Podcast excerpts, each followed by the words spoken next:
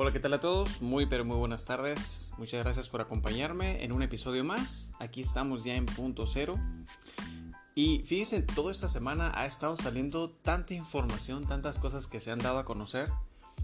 Pero hay detalles y puntos que me gustaría que conozcamos de parte del análisis de expertos y uno de los grandes geopolíticos eh, aquí en México que considero que son de los más honorables y eh, comprometidos a informar con la verdad, porque podemos verlo a través de sus conferencias, de sus debates que ha presentado en diferentes eh, medios de comunicación, así como en la Cámara de Diputados en su momento, y, y que ha sido un personaje hasta este momento clave para que podamos entender todo lo que ha pasado en el ámbito político de nuestro país, en el ámbito político global, ya que tiene conocimientos eh, muy profundos de todo lo que sucede en los diferentes gobiernos, en, en los diferentes países y que es muy respetable y que bueno, muchos de ustedes probablemente ya lo conozcan, ya lo hayan escuchado, su nombre es Alfredo Jalife.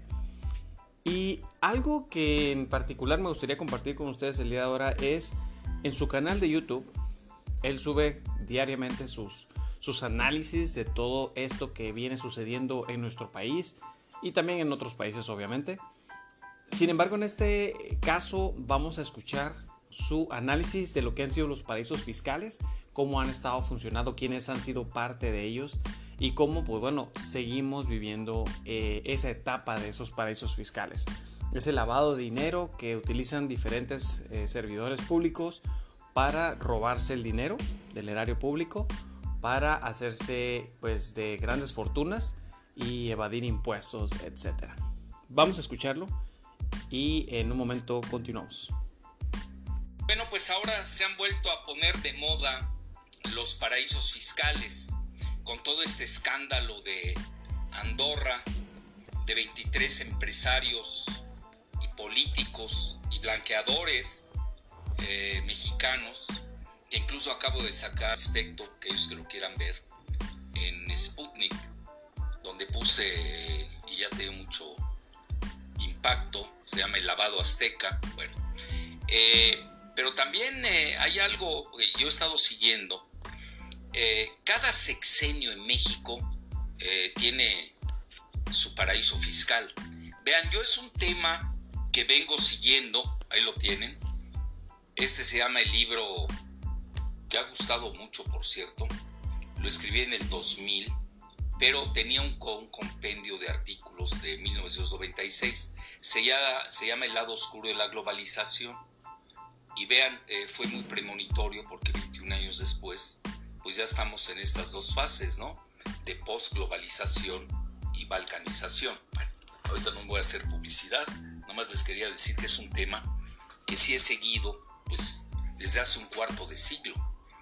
Y siempre me llamó la atención desde que eh, me puse a estudiar la globalización, que les digo con humildad y rigor, yo obtuve el premio de la cátedra UNESCO por la Universidad de Treveris en Alemania precisamente por mis, pues yo diría mis indagaciones en materia de globalización. Y porque eh, yo tengo otro enfoque. Mi enfoque no es la economía. Se me hace que está totalmente rebasada. Yo realmente lo que manejo es la globalización financierista. Y por eso siempre me llamó mucho la atención eh, los paraísos fiscales. Y vean, cuarto de siglo más tarde, eh, veo que empieza a resurgir el tema de nueva cuenta. Tienen ustedes el caso de Andorra, con esos 23 empresarios, eh, que es muy interesante el caso, ahorita lo, abordaré, eh, que, hay detrás, ¿no? Que se juega. pero hay uno que, y ese es el tema nodal de mi ponencia de ahora con ustedes, son las Islas Vírgenes Británicas. Y les tengo que confesar que cuando yo seguía este tema de los paraísos fiscales, consta que les estoy hablando de un cuarto de siglo. ¿eh? Es decir, no, no, no crean que entré al tema antier por el asunto de, de Andorra y Juan Collado. Lo vengo siguiendo ya desde hace cuarto de siglo. Eh, incluso se los comento al comandante Fidel Castro, le gustó mucho eh, ese, ese abordaje, él me lo comentó. Él tenía como, yo diría, uno de sus libros de cabecera sobre la globalización financierista fue este libro El lado oscuro. Que lo pueden ver, yo a los tres años subo mis, mis libros de manera gratuita porque no quiero hacer dinero de ellos, no creo que se haga dinero eh, con la ciencia o con el conocimiento. Bueno, al menos yo así pienso. Yo reconozco, yo soy de la edad presocrática. Bueno, dicho esto, eh, ahí es la clave del modelo de la globalización financiera. Yo diría que es su corazón. Y si uno entiende bien qué son los paraísos fiscales, pues ya entiende todo lo demás. Es muy sencillo. Entonces, cuando yo empecé a estudiar, eh, porque hay que investigar mucho, y lo tengo que reconocer, me gusta, me gusta el tema. En ese momento, lo recuerdo bien, no aparecían las Islas Vírgenes Británicas. Aparecían las Islas Caimán, están de moda, ¿no? Que eh, es importante que les diga lo siguiente, las Islas Caimán es un territorio de ultramar de Gran Bretaña. Inclusive la reina de Gran Bretaña es su reina y ponen a un gobernador. Bueno, eh, las islas, eh, la mayor parte de los paraísos fiscales curiosamente pertenecen a, Gran Bretaña. Y yo mi tesis operativa desde cuando hice el libro era de que pues es la piratería financiera, que los británicos siempre han sido expertos en eso, sino que le preguntan a la Armada Española de Felipe II. Bueno, entonces, y ya me llamó la atención cuando aparece Jeffrey Epstein, que es un tema que yo sigo, eh, que naturalmente lo veo coaligado coligado al de los paraísos fiscales, que hay también turismo fiscal, pero también turismo, lo voy a decir muy elegante, pues no quiero que me censuren, eh, con ese, empieza en forma psicalíptica, hay turismo psicalíptico. Y eso era pues nada menos que las islas vírgenes estadounidenses, que están muy cerca de las Islas Vírgenes Británicas, las Islas Vírgenes estadounidenses. Pues ahí era eh, la sede erótica de Jeffrey, del pedófilo Jeffrey Epstein. Pues, ya se sabe, no me voy a abondar, eso vale todo un tema. Quienes iban en su avión, el avión que se llamaba Lolita, por cierto, etc. Y que entre comillas se suicidó Jeffrey Epstein. Bueno, la, conectividad, y no lo digo yo, eh, lo dice el World Factbook de la CIA, hay una gran conectividad en todos los ámbitos entre las Islas Vírgenes estadounidenses y las Islas Vírgenes británicas. Me llamó la atención. Bueno, las Islas Vírgenes estadounidenses pues pertenecen a Estados Unidos, eh, pero hay una gran conectividad en todos los ámbitos. Entonces, cuando estalló el asunto, y créanme que no es nada personal, ¿eh? a mí eso se puede llamar como sea, igual hubiera dicho lo mismo. Pero ya ven que yo, incluso con un entrecomillado paisano mío sirio-libanés, Kamel Nassif y Jean Sukar Kuri, he sido muy estricto y, y con Lidia Cacho, ahí está, hasta hicimos un documental juntos, este, pues yo los denuncié a mí eso me tiene sin cuidado. No hay país que no tenga un 10% de delincuentes.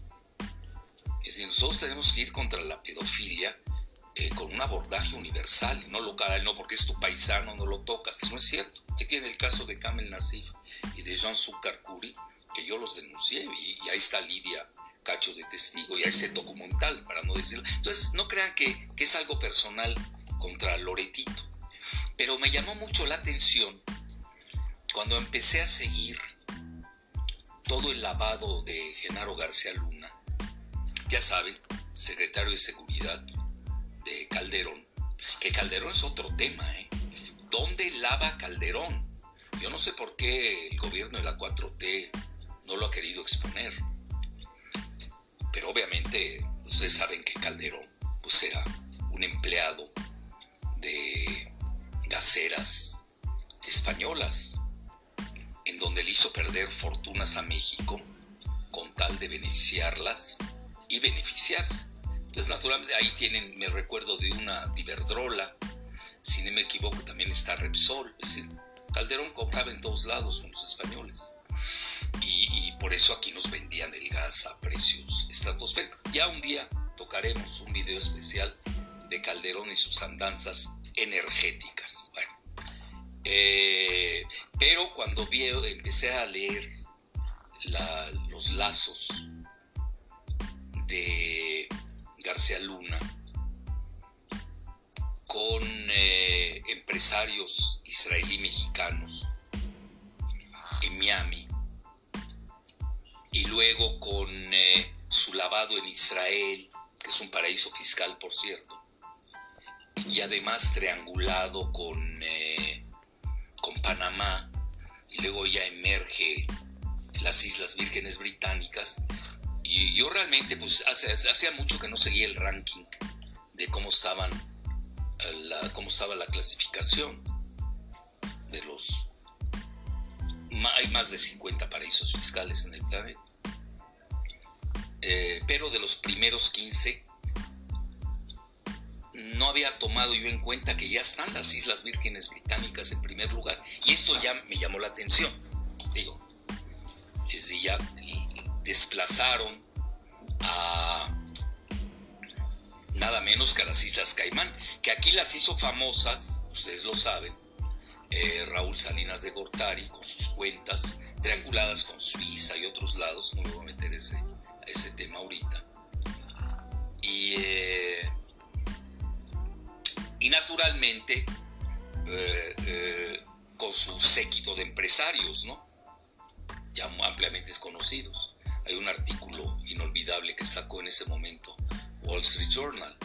Entre ellos, bueno, no, no, iba a tocar el nombre de uno, pero ya eh, voy a dejar de hablar con medio México casi, entonces ahí lo dejo por el asunto Raúl Salinas, que él lavaba en las Islas Caimán, ahí se hicieron muy famosas. Eh, y luego, ya ven que viene todo este estallido de escándalos. Es un asunto que ya lleva muchos años, ¿eh? esto hay que tenerlo muy, muy pendiente. Eh, salió toda esa serie de escándalos que yo también lo tengo que decir, los he seguido. Yo creo que nadie, lo puedo decir con humildad y rigor, en Latinoamérica, ya no me quiero ir a todo el continente americano y el mundo, en Latinoamérica, a ser más, eh, más humilde que de costumbre, lo ha seguido como un servidor. Tienen, por ejemplo, los, eh, los Swiss Papers con HCB Papers, los Bahama Papers cómo se lava dinero ahí, etcétera. Me acuerdo eso lo sacó Der Spiegel. Todo lo que es eh, Belice Papers, donde está Lenín Moreno, que lo vapulearon ahora en la elección, con sus hijas en la elección de Ecuador. Están también eh, Paradise Papers. Vean, yo desde cuándo vengo siguiendo esto. Están los Panama Papers, que ahí, bueno, ahí diseminaron efluvios de malolientes y ahí sale nada menos que Vargas Llosa, ¿no? que le da lecciones moral al género humano, etc. Entonces he seguido el tema, ese es un tema que yo sí conozco. Y si no, pues se aprende así de fácil, de investigación. Y ahora me llamó la atención las Islas Vírgenes Británicas, en el primer lugar, y de repente veo lo de Genaro García Luna, que es mentor de Loretito, alias eh, Carlos Loré de Mola Álvarez.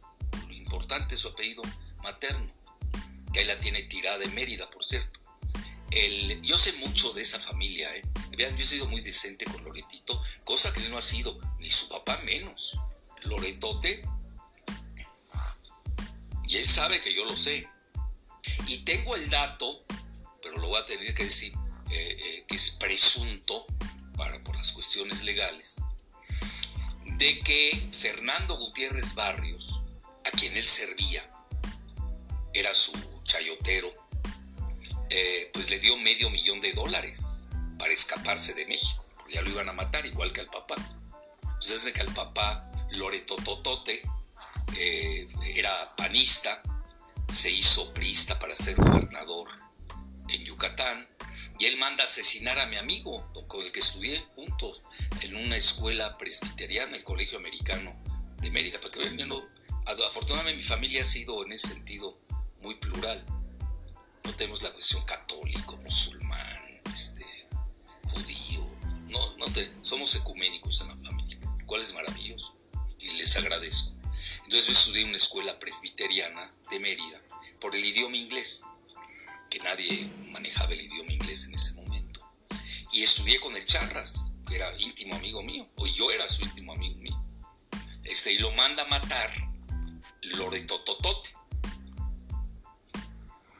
que es este, que fue gobernador de Yucatán. Entonces estos, ya sale el, hijo y su nieto y nos quieren dar lecciones de axiología universal.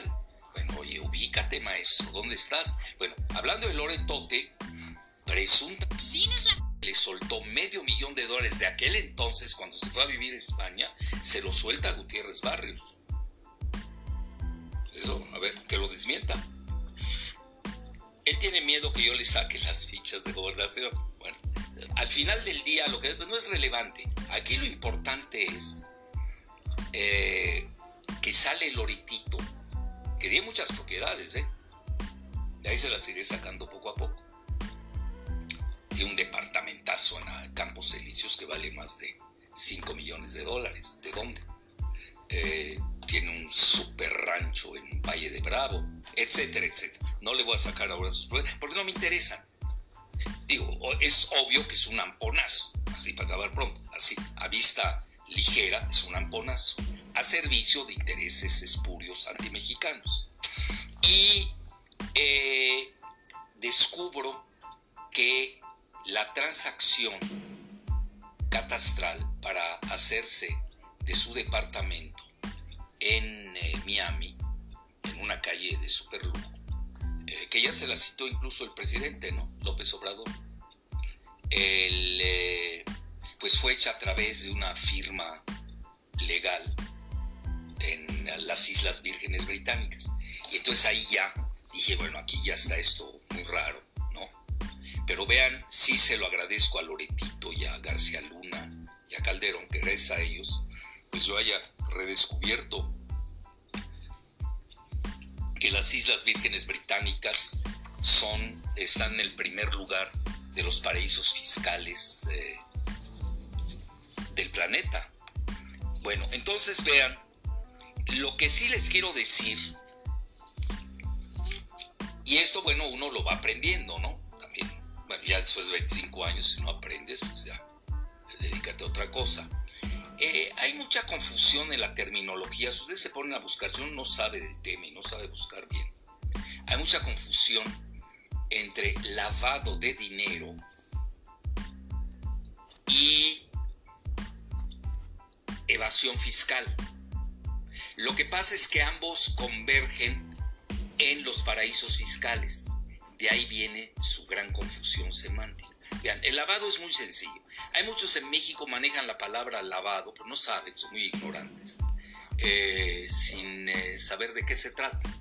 Los mandan a golpear y ya, ya cualquiera eh, lava dinero. para que sea lavado tiene que tener origen ilícito criminal.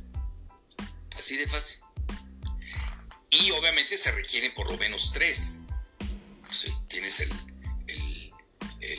el, origen, que es criminal, ilícito. Luego, dónde haces tu transacción para esterilizarlo. Curiosamente, esto lo acabo de descubrir en lo de Andorra, en casas de cambio, que ya me voy a dedicar a, les voy a dedicar, me voy a dedicar a investigarlas, sobre todo en México esas casas de cambio raras, ¿no? Eh, por ejemplo, Castañeda, me, comentan, se la pasa en, casos de, en casas de cambio. El mismo día está en, en cinco o diez casas de cambio haciendo allá transacciones. Como que ya, ya no me llama la atención después de que supe, y eso es importante decirlo, de que eh, Castañeda fue miembro del Consejo de Administración de un banco super mafioso, Banca Stanford, que lavaba en Antigua. Antigua y Barbados se conoce, pero se conoce más como Antigua, que es un paraíso fiscal y desfalcó a medio mundo en México, porque su operador en México era David Núñez, el famoso David Núñez, todo un personaje, que lo atraparon en otro paraíso fiscal que es Belice. Y luego algo pasó en Belice, que lo dejaron suelto, y luego viajó a una isla, no voy a decir a cuál, de ahí regresó con identidad apócrifa a México y lo atraparon en el aeropuerto. Ahorita está encarcelado el famoso David Núñez, que desfalcó a media humanidad, entre ellos a, a la Universidad Pedagógica. Y ahí fue por las triangulaciones de Castañeda Gutman, etc. Entonces, vean, lo importante de Castañeda Gutman, este, eh, ahí yo diría que ahí es la época donde Fox, que cada sexenio tiene a su lavador. Bueno, ahí operaba eh, con el cártel del Golfo. Lo digo con responsabilidad, todo lo que digo son datos Yo cuando les diga, esta es mi investigación, y ahí se los eh, lo asiento. Ahorita todo lo que estoy diciendo hay datos era lavador del cártel del, Golfo, con el, la banca Stanford, etcétera, etcétera. Entonces no me quiero dedicar a Castañeda, pero que no nos venga con cuentos que tiene otro departamento en Miami. Todavía no le sacamos esa parte, ya saldrá, ya saldrá. Eh, tiene un departamento de megalujo. Ahora yo me hago la pregunta, ¿y por qué les gusta tanto Miami? Bueno, pues por el eje Miami-Israel. Ya cada vez se demuestra mucho más. Eso, no hay ningún secreto. Y eh, eh, ahí tienen, por ejemplo, otro lavado de un, de un sexenio, ¿no? Y tiene el lavado, a ese me toca, porque yo estaba en Luxemburgo cuando yo vivía en Alemania, eh, me toca el lavado, me lo comentó banquero de Luxemburgo. Yo no sé por qué le caigo bien a los banqueros. No me pregunten por qué. Y me cuentan con una facilidad, bueno, yo hasta me asombro, ¿no? No me estarán queriendo extraviar no sé, le caigo bien a los banqueros. son, este, me llevo bien con ellos en general. Sin tener cuentas, ¿eh? Todavía dijeras, tienes cuentas con ellos. Recuerdo estando en Luxemburgo, me mostraron las cuentas de Miguel de la Madrid, que eran más de 1.200 millones de dólares, lo recuerdo. Lo publiqué en una revista, vean qué decente, no decir el nombre de la revista. Eh, Miguel de la Madrid, Hurtado, era, estaba en el Fondo de Cultura Económica. Y fíjense, ya empiezo a atar cabos, ¿eh? A Taibo lo acaban de agarrar lavando o haciendo transacciones espurias en Colombia. Todavía no saco ese tema, lo voy a hacer. Pero el, eh, el Fondo de Cultura Económica que tiene así una matriz de Inmaculada, ya hay cosas muy raras que operan ahí, ¿eh? Bueno, por lo menos con De la Madrid, me consta. Y eh, De la Madrid, que obviamente financiaba la revista, creo que le pagaban al mes, no sé, 20 millones, no sé cuánto le pagaban. Y a mí ni me pagaban, yo escribía gratis con nosotros. Pues obviamente me corrieron, me expulsaron. ¿Y cómo te expulsan? No te lo dicen. Mandas tu artículo, pues no llegó. Hoy pues lo acabo de mandar en la época del fax.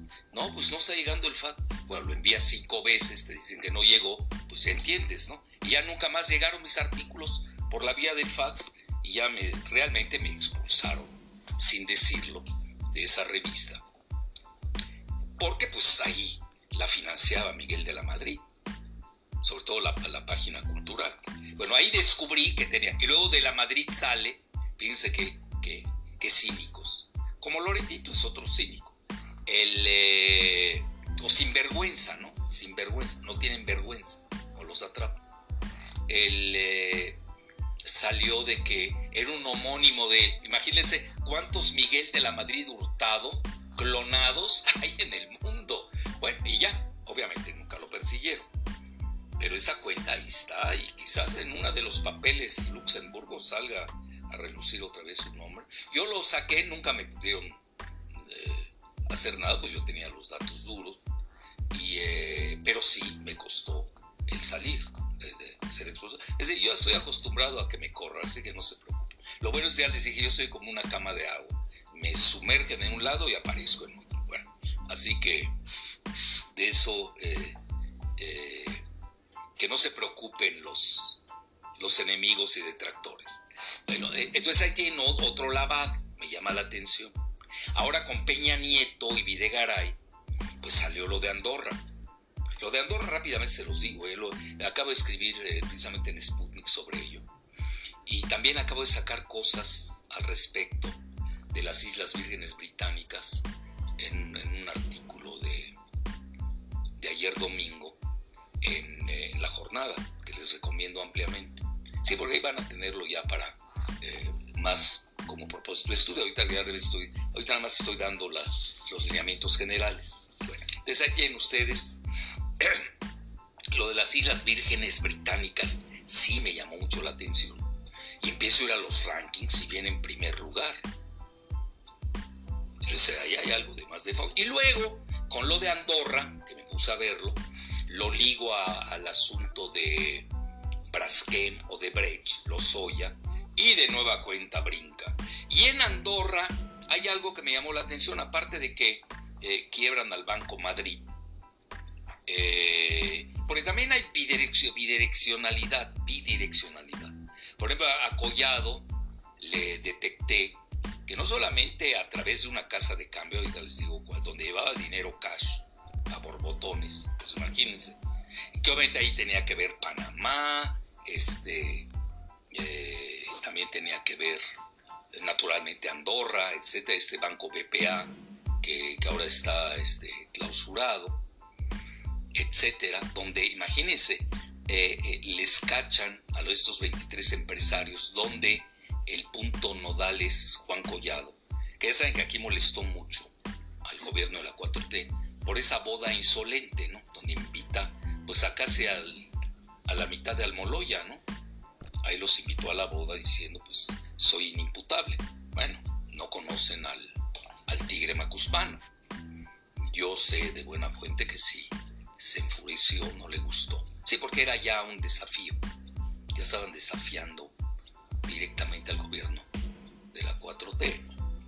Es decir, yo creo que cometió, o si no, cometió el error, este, aceleró y ya las investigaciones que estaban sobre él. Porque vean, lo de Andorra viene desde 2015 si no es nada nuevo, antes de Trump. Bien, ya eh, con un gobierno, el final de, Obama, 2015, ojo. Y eh, aquí las fechas son clave. ¿Y cómo puede ser que tuviera, solo estos 23 empresarios tuvieran más de 2 mil millones de euros, que es mucho más o es equivalente al Producto Interno Bruto de Andorra? Bueno, esto es anómalo. Andorra manejaba 5 mil veces más de capitales de lo que vale su Producto Interno Bruto. Nada más vean, Andorra, bueno, su clave es que está cerca de Barcelona, está a dos horas, igual que Toulouse, eh, en Francia. Que no voy a meter ahora que es un eh, principado una diarquía principesca donde cogobierna un obispo de Urgel con el presidente eh, francés en turno.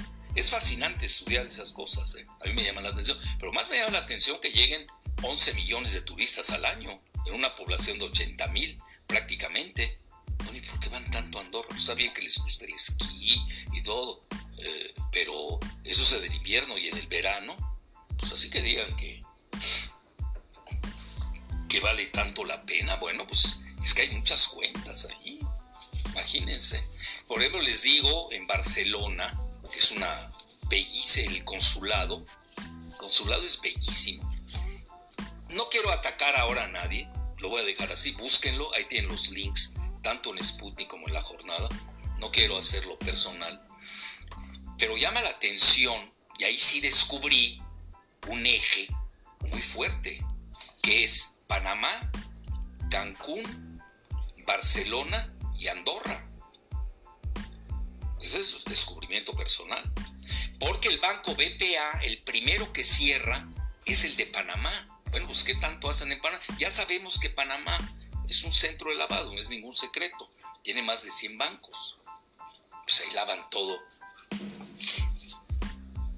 Todo lo que se produce, ya saben de qué, en, eh, Y en los Andes. No me voy a meter ese circuito de la cocaína. Pero eh, me llamó la atención y la plaza de Barcelona ese consulado estaba muy peleado por los políticos mexicanos.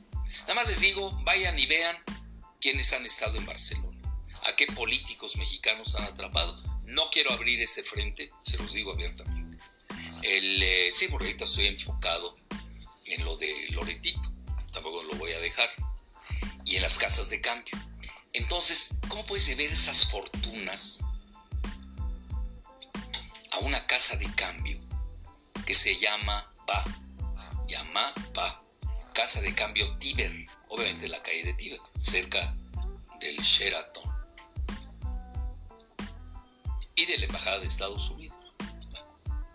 Y eh, no estoy aludiendo a nada, más dije cerca del Sheraton. Ahí quizás sí hayan cosas pues sí, te cruzas y cambias. Pero no estoy diciendo nada de Estados Unidos. Nada más digo porque ahí está. igual que está HCBC, a una cuadra. Conozco muy bien esa, esa zona.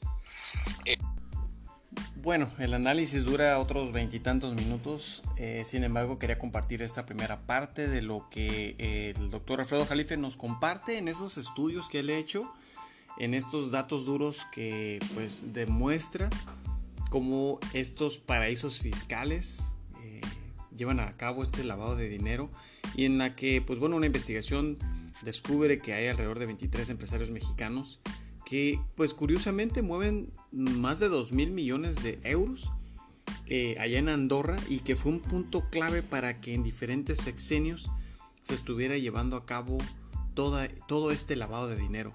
Hay muchos personajes que menciona que están inmiscuidos en estas eh, transacciones y que y, también nos comparte esa conectividad que tienen las Islas Vírgenes británicas con las Islas Vírgenes de Estados Unidos y que pues bueno muchísimos personajes como decía que por ejemplo Juan Collado quien está ya detenido y está en la cárcel fue un punto clave una persona importante que pues llevaba y hacía las transacciones a través de Andorra a diferentes bancos tal los Panama Papers este, y que inclusive muchos de los pedófilos mejor conocidos aquí en México como John Zucker Curry, Kamel Nassif, hay muchísimos, uno americano, Jeffrey Epstein lo mencionó, que es también pedófilo, este, pues han utilizado estos paraísos fiscales para poder lavar el dinero y robárselo.